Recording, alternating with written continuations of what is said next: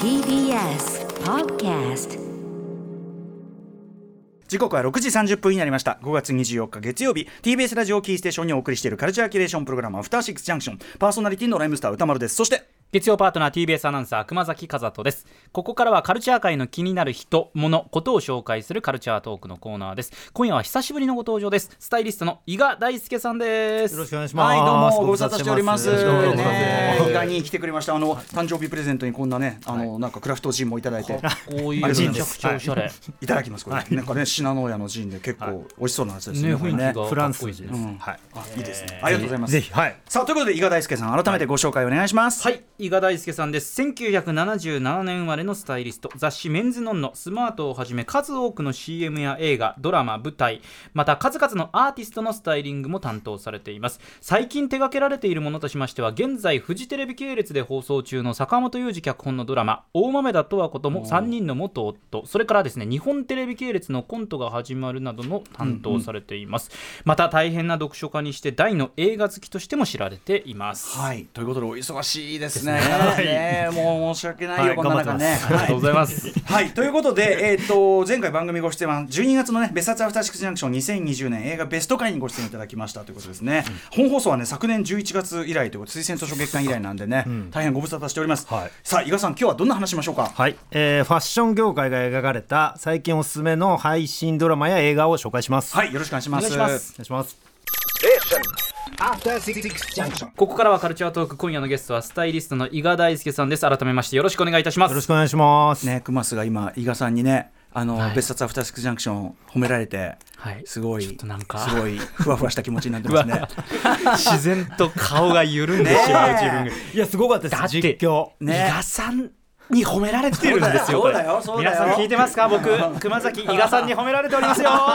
すごい。浮かれ方の。これはちょっと浮かれ方の桁が違うよこれ。ねわかるわかる。ね素晴らしかったですよね。いやもうありがとうございます本当に。すすいません。はい。本当に。身にあるあんまり光栄です。あんま言えてないです さあということで、えー、と今夜はね伊賀さんあのお招きしてですね、まあ、何の話するかってファッション業界が描かれたおすすめの映画やドラマということで確かになんかここんとこえっと、フィクションだけじゃなくてドキュメンタリーとか、はい。ここ何年間かかな。すごい多い多いでですすよよねねはいなんかきっかけとかあったんですかねこれね。どうなんですか、まあ、あとやっぱカメラがドキュメンタリー入りやすいっていうのもあるかもしれないですし、やっぱある一定の、なんていうんですかね、うん。あの取れ高が確実にあるという。あーまあまあそっかそっか。えーまあそもそもビジュアルっていうかね、うん。やっぱり確かに。映像作品とは相性いいのは当たり前だもんね、うんはい。それはね。はい、ということで、まあ、まず今ねこのタイミングでってことで言うとネットフリックスで「えホルストン」というね、はい。はい。ドラマが始まって、まあ、たった5話でねあのはい。ミニシリーズなんで、僕も全部見ちゃいました今週末で、面白かったすごい。サクッと見れる、うん。3話目の途中です私、うんうん。はい、ちょっとじゃあホルストンについてまずお話ししようかということで、熊崎君からちょっとこのドラマの説明お願いします。はい。改めまして今月の5月14日からネッットフリックスで始まりましたホルストンです。1950年代から80年代にかけてアメリカのファッションシーンを牽引した伝説のデザイナーロイ・ホルストン・フローウィックの華やかで破滅的な人生を描いた電気ドラマです。ホルストン役を演じるのがユアン・マクレガーです。またプロデューサーはグリーアメリカンホラーストーリーポーズなどで知られる名プロデューサーのライアン・マーフィーとなっておりまラすイアン・マーフィーはもう作るね、はい、バッコンバッコン作るね本当にね。その話もできるなと思っていて、ね。うん。てかそれこそあの歌丸さんが先週げ金曜のオープニングで話されてた、はい。あの LGBTQ はい。ハリウッドとトランスジェンダー、あのそこにも、うん。でそこで作られ、えー紹介されてた「ポーズ」っていう、はい。うんドラマのシーズン2がねそう今。そうなんです。よ、はい。僕まだ見てないんですけど、最高ですよ。見ようと。ちょっとねだからはい。ライアン・マーフィー特集もしなきゃいけないし、ポーズ特集もしたいぐらいの感じなんですけどね。はい。ということで、えっと、今回はそのホルストンをねっていうそのミニシリーズがあって、これあの、えっと、デザイナーとしてどういう方なんですかホルストンは？えーとですねまあザ・アメリカン80年代アメリカンデザイナーみたいな感じで、まあもちろんその洋服だったりで、まあそのヨーロッパの歴史ある、えー、とオトクチュール的な、んうん。あのバシッとしたデザインよりはもうちょっとこう日常に、あのカジュアルな感じで、んあのいけるよみたいな。それ劇中でも、はい。えー、と素材の話とか、いろいろできてあとは、まあ、香水のデザインしたりとか、うんうん。まああのその自分の名前を冠した商品をい。っぱいこう売っていくみたいな感じの、まあなんつうんですかねその多角的な経営っていうのもすごいアメリカっぽいというか、あうんあのそういうデザイナーさんですね。ね。あのーということでだから一時代を全隠したというか、あれだけど、意外とこうじゃあ今ホルストンってこう名前聞くかっていうとそうでもないみたいな、そこのギャップがねそうですね。なんでだろうと思ったんですけど、これやっぱりその、まあ、劇中見るとどんどん要するに、まあ、盛り上がってん。下がっちゃう話であるんだけど、やっぱその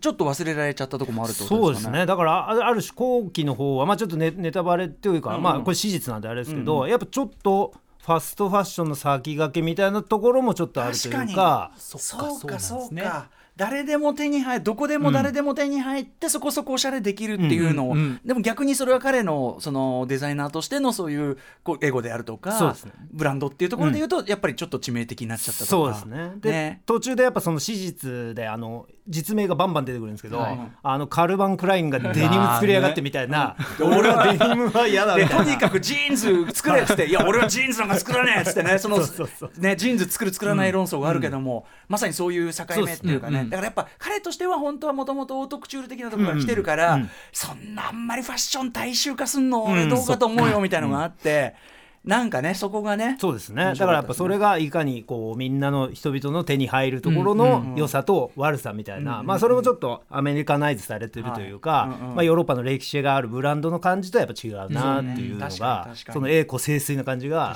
面白いなと思うんですけど、なんかこうヤングファミリー工房ものって僕よく言うんだけどそう,、そうはい。はいいうこうだからあるこうのし上がっていく若者たちが最初はちょっと疑似的な家族とかね、うん。作ってすごくうまく時期があるけど、そのうちうん。こうバラバラになっちゃうまあそういう系統ではありますよね。そうですねやっぱ切なみもあり、うん。スカーフェイスとかさ何でもいいんだけどそそうういう系統ではあるんですよね。うんなんかあのホルストに関してはドキュメンタリーがあのアマゾンプライムで今ね,、そうなんですね。出ててそっちも見なきゃなと思って、はい。はい、これで僕もね未見ですいません、あのちょっとこれ書いてから見ます。でもアマプラが多分これあのネットフリックスでこれやるから多分合わせてつね出してきた感じだと思うんで、これもぜひ見たいなと思ってますけどあとやっぱ80年代ニューヨーうクカルチャー、はいシーンものでもありますよねこれね。もう、あのー途中でスタジオ54というあのはい伝説的な、まあ、ディスコというかクラブ、うんうん。先駆け、まあ、リライト・マイ・ファイアもはい。バンバン加わりますね,、ねえ。それを聞いた時歌丸さん思い出したんですけど、はいはいはい。うん。そうだから僕大好きな曲ではい。その辺のななんていうんですかね夜遊び事情というか、うんうんうん。なんていうんですかねセレ元祖セレブリティたちのうんうん戯れというか、なんかその辺を垣間見れるのも面白いなと思う。俺でもそのびっくりしちゃったっていうかそのえそうなんだとスタジオ54ね、はいだからそのセレブたちがもう普通の人はこうやってドアマンがいてこう選んで、ね。もうセレブだが入って入れるみたいな感じなんだけど、中のランチキ騒ぎぶりが普通に結構席でこうことに歌ってたりはいはいうん。うん。するのが、えこんなだみたいな ね。すごいですよね。だからあのなんか僕が見たのは写真とかですけど、はい。馬に乗り付けてきたりとか。馬のねあれ出てましたよね、うんうんうん。うん。あとなんかあのビアンカ・ジャガーってそのミック・ジャガーのむ、はい。昔の奥さんなんですけどそれがあのクラブの中で歯と話したりとか、うんうんうん。もういかにかまもうイキリかましイキリ的な感じっていうか。完全にその世界ですね。うんイキリの世界だやっぱね。すごいこんな感じだったのかなみたいな、それが見れるのも面白いですね。これスタイリング的にはどうですか？劇中のそういう。あのー面白いですね。あのなんて言うんだろう。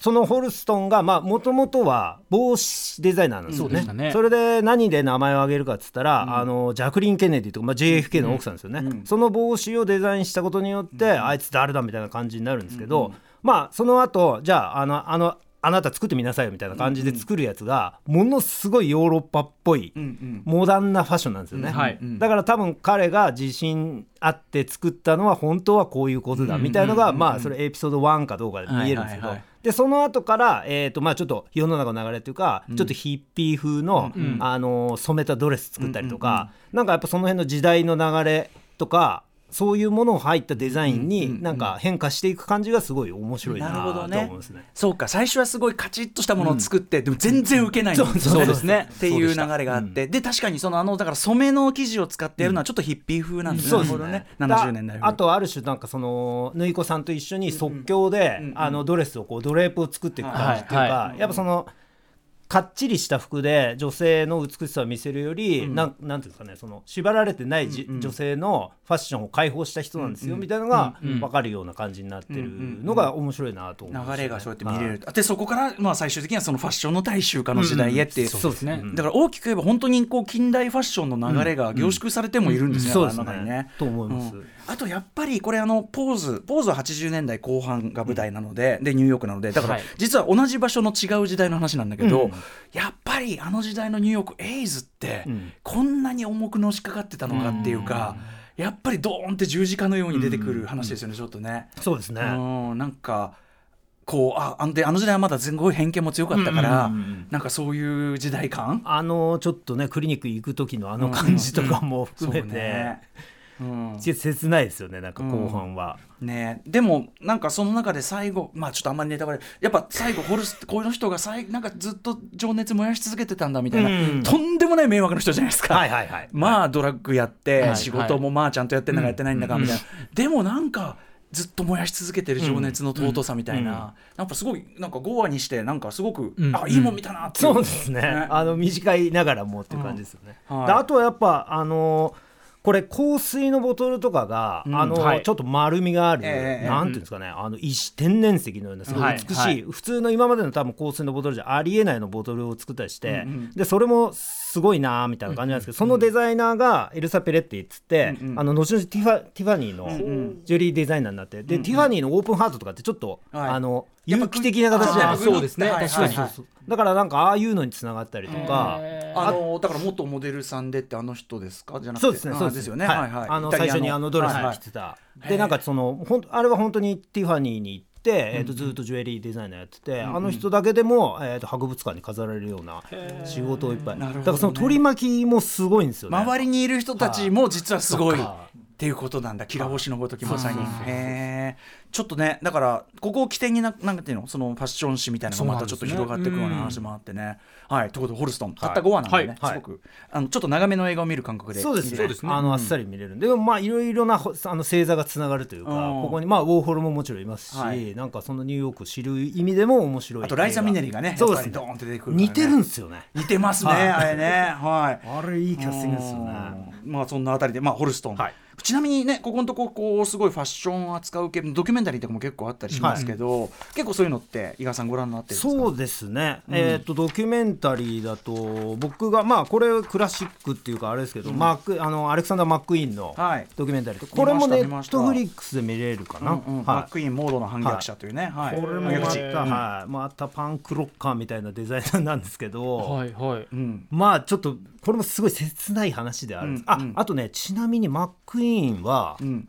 ドラマ化されるみたいな話を何日か前に見ました。ああそうですか、はい。うん。一番ある意味ドラマチックですからね。そうですね。ん、あのそうね早くこうね亡くなられてしまったのもあって、うん。マック・イーンはやっぱなんかそのイギリスのなんていうんですかね労働者階級からでと、あのなあのオートクチュールっていうか、一番下と一番上の間に生まれたアーティストみたいな感じがあるんで、ん。それはドラマにしたら本当に面白いと思います、多分。マックイーンモードの反逆時というドキュメンタリーだったりとかっていうね、はい。あとなんかこう例えばフィクションも本当にねめちゃめちゃこう近年多いんで、はい。なんか伊賀さんのファッション扱ったあれでおすすめっていうありますか、まあ、ドキュメンタリーション問わずそうですね。でもあの最近で言うとやっぱりどの配信ドラマとか、うん。あの全部スタイリングのクオリティがめちゃくちゃ高いなっていうのが確かに。総じて、まあ、低いものがないうんうん。んですよね。でそれで言うとあの去年のやっぱクイーンズ・ギャンビットとかっクイズギャンてビット。いうのは、はい。はい。あれはやっぱその服でなんか彼女がどんどん解放されていく感じと、うん。もうあるし緩慢になっていく感じとか、うんうん。落ちていく。まあもちろんヘアメイクも含めてなんですけど、うんうんうん。やっぱかなりその女性の見た目というもので、うんうんうん。なんかその彼女の心情とか、うん。それを表していて、はい。やっぱこれは偉い映画だなえ映画？ドラマだなと思いましたね。以前あのぼ前の番組でねフィクエンシャッフル時代に伊賀さんにその服装をねをそういうだから服装がキャラクターのその置かれてる状況とか、はい。あの心情とか立場っていうのを表現する服装演出について、うんまあ、ローマと休日をね、はいはいはい。例にとっていただいてまさにねクイーンズ・ギャンビットなんかまさにそれのお手本のようなっていうか、あれは素晴らしかったですね。おっしゃる通りなんかここのところその洋服とかあの作品のこうルック見た目のコントロールってことがやっぱちょっとレベルがまた一個ガンって上がった感じがしますよね。あの本当にだダメなもんがあんまないっていうか、多分あの色合いとかの調整がねポストプロダクションとデジタル的にいろいろしやすくなって、そうですね。映像的にクオリティ上げやすくなったのもあるのかなと思うけど、でもスタイリングもねすごくあいいね。のやっぱ予算もすっごいかかってんなみたいな感じしますし。ー。まあ、あと美術と相まってみたいな、まあ、クイーンズ・ギャンビットとかもそうだと思いますけど、んなんかその年代を表す時になんか、んうん。しょぼい感じが全然なくて、んうん。そうあのどれもすごいなと思います本当に。あのちなみにね今日さっきちょっと雑談しててそのファッションデザイナーのやつはい。結構ある、あとまあモデル業界みたいなのもね、はいはい。ネオンデーモンとかあったりすると、スタイリストってがメインのこう作品ってあんのかなって話になって。あんま聞かないですね。ね僕はし僕の知る限りしない。あそうなんですね。でもそのスタイリストって仕事は誰もが知ってるし、はい。まあ言っちゃえば伊賀兄とかも含めて、まあ、スタースタイリストもいるし、いやいやになりそうな感じは。なんつうのかな華やかなっていうかね、はい。一個ぐらいあってもいいじゃんって思うけど、これどうですか？なんでないのか？なんでなんですかね。でやっぱでもデザイナーとかの方がやっぱそのゼロからその作品を年2回、あのタイムリミットものでもあるじゃないですか、はいはいはい。コレクションがあってでそうんそれこそあのホルストもそうですけどそのええ。批評されるし、もう売れ売れ売れないとそのダメだしみたいな、はいはい。やっぱでもスタイリストだとなんかやっぱババラバラというか、うんうん。まあ、舞台にも、うんうん。舞台あの衣装デザイナーいるし、はいはい。まあ、雑誌にもいるし、なんかあんま実態がつかめないんじゃない？こうなんつうの例えば勝負どころみたいのを作りづらいみたいなことですからね,、うんね。あとやっぱ服借りて返してってそうですね。あの比較的絵絵面が地味に。やばいやばいみたいな。間に合わないタイムリミット。タイムリミットものにそこで。タイムリミットはそこにあるっていうね。それはあるかもしれないですね。なるほど。他になんかこう最近伊賀兄が見てこうグッときた最近じゃなくてもいいんですけどね、はい、ああのとは、なんだろうな。まあでもシャネルストラヴィンスキー。もうこれもすっごいあの、だからホルストンの逆行くと、このシャネルのもそうだし、はい。あとはあのー劇映画の方のイブ・サンローラン。はい。これもねすっごい面白かったですね。見てないわ。面白かったですか？はい。うん。あのーあとこれは本物のサンローランの衣装が貸し出されてて、うんうんうん。あのーコレクションのシーンとかの、ん。もう映り方がすごいっていうか、はいあのこれはあのよく映画に残しとけるなみたいなすごいですあとサンローランはサンローラン役がめちゃくちゃ似てます、へえこのピエール・ニネさん、はい、あのバックビートのポール・マッカートニーぐらい似てます、似てんなーっていうそうなんだへーえやっぱりその例えば今回のホルストンとかでも当時のコレクションとか当時の服っていう場面が出てくるときに、やっぱりその生地であるとかね、はい。要するに今再現なかなかできないタイプの服って結構あるんですか、はいやっぱりこういうのって。あると思います。でもサンローランとかやっぱりその歴史あるメゾンの服は、やっぱもうそれはアメリカとか日本とかまだ歴史がないんで、やっぱそれもうサンローランみたいにその過去のアーカイブを貸してあげてもいいわよみたいな感じで映されると、もうすいませんでしたみたいな。もあ。う眼福みたいな感じですよね。あーそうか。こういうの僕らが見れるのってなんか例えばそのファッション回顧展とか、はい。なんかそういうものでしあのマネキンが着たものは見れるんですけど、ええ。人が着て動いてるものは見れないんでそっか。そうか。それがやっぱり映画とかでその当時ものが出た時のそっか。おーみたいなそうかだから貴その重なんだ。要はその美その美術品的に確かに価値があるものなんだけど、それは本来の価値は着て歩いた時に一番いいのはそのファッションショー、うんその最初の状態で、あのコレクションの状態で見るのが一番いいから、そうですね。それが見れる映像って作品っていうのは実は貴重なんだ、そうですねそうか。であとはやっぱその当時の、えー、とモデルのヘアメイクとかも合わせてるし、はいはいその人は一番いい状態ね。こういう感じでショーをやってたんだなみたいなもののやっぱ再現が見れるのはすごく面白い、確かにこういう作品として見てくれっていうのがあるわけですもんね、うんコレクションってね常にね。あとそのふ洋服だって単体で見せたいわけじゃなくて、そのこの一つなりのコレクションで作品なわけだからね。出る順番だってあるしだからそういうことも込みでそうかだから映像作品で再現されてるっていうのはすごい実は貴重なことなんだ。価値があるんですね。なるほどね、なのでやっぱりその昔のファッションシーンってやっぱりあのファッションショーの再現ってあのはいホルストンとかもそうですし、サンローランとかもそうなんですけどやっぱもうそのバイヤーっていうか買う人がもう批評みたいな感じで見てるんですけど、やっぱ今の僕らが知るファッションショーのあのこう、はい。はいセレブたちがいっぱいいて何百人もいてみたいな感じでやっぱちょっと違うんで、もっとなんかとなんていうのクローズドなサロンな感じですよね。でそれはもちろんそのオートクチュールというか一点物だったりするからっていうのもあったりするんですけど、なんかそういうものを知れる意味でもやっぱそれは面白い。なるほどね、そっか。じゃああのーなんていうの伊賀さんからしても失われたファッション業界の世界っていうことですかね。うん。なんか伊賀さんちなみにこうまあ現在のね日本のファッション業界、はい。もうおよびはそのファッションを使ったそのあの作品の最前線にいるわけだけど、はい。その解像度高すぎ新作そういうね、はい。あのその解像度の高さから見て、はい。こう気になっちゃう点とかってありますか？気になっちゃう点ありますね、うん。まあでもどっちかというとえーっとあれです。やばい名前出てこない、うんうん。えーっとあれですえーっとなんだなんだちょっとやめます全然ごめんなさい、あのいい時に、うん。やっぱものすごい反応してしまうっていういい時ってだからその,、あのファッションそのスタイリングとかがいいなっていう時に、僕はでも近年でいうと「はーとかはもう本当感激しましたね。ああはいはいはい。あれねあの要するに近未来が舞台だけど、僕もあれ見た時あの全体がまあオレンジっていうか赤っていうかすごいね、色合いとあのはすごいハイウエストのズボンですよね。あれなんかかやっぱエキストラにデニム禁止させてみたいな、はいはいなんかそういうルール設定でやってるのと、うんうん。あとやっぱそのポケットに iPhone 入れるんですけど、うんうん。あの安全ピンで止めてあげてカメラが見えるようにしてあげるってやったら、うん。これがスタイリングだみたいな、うんあよそうか。うんうん。こう沈んじゃわないようにちゃんとこれが見えるようにってやってたりとその洋服のか使い方とか。そっかそっか。はい。だから実はそれがそのポケット1個取ってみても「あのハーっていう映画に、まあ、人工知能っていうかね、はい。あのそれの話だけどあのその作品に不可欠なポケットの浅さ1個が演出に関わってくるっていう話でもあるわけだよね。すごいなと思いましたね。あとはやっぱそのみんな大好きウエス・アンダーソンとかはやっぱりもういつもまあすごいねなと思いますね。眼福。ね、うん、記事感とかそういうの一個見見てもねそうですもんね。ファンタスティック Mr.FOX でもすごいなと思いましたよね。あれはあの要するに人形アニメーションでもあるからちょっとこうミニチュアのそうですね。要するにその洋服に対してボタンとボタンホールがちょっと大きかったりとか、ああいうのがめっちゃ可愛いみたいなあのコーデュロイのうねとか完全に支持してて、そうそうですよ最高なんですよね本とかが。またその本人があのウェス・アンダーソン本人がいつも着てるそのコーデュロイのあれもうねめっちゃ傷超こだわりのうね うね太らしいのよ。そうそうそう。へもう8ミリって決まってっから俺はみたいな。あれオーダーなんですかねやっぱ彼だと思います。多分。へうんやっぱ究極的にはオーダーメイドなんだろうねまあねそうですか。うん。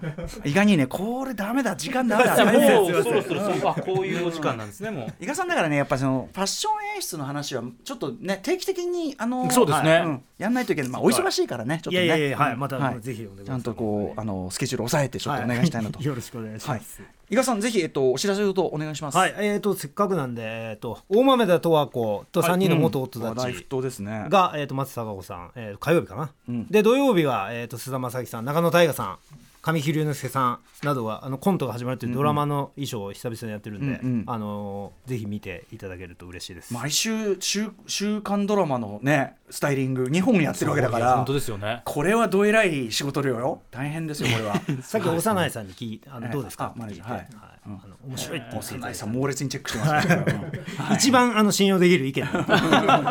全部見てますから、はい。えーということで伊賀さんありがとうございました、はい。ありがとうございました。たよろしくお願いします。本日はスタイリストの伊賀大輔さんをお招きしました。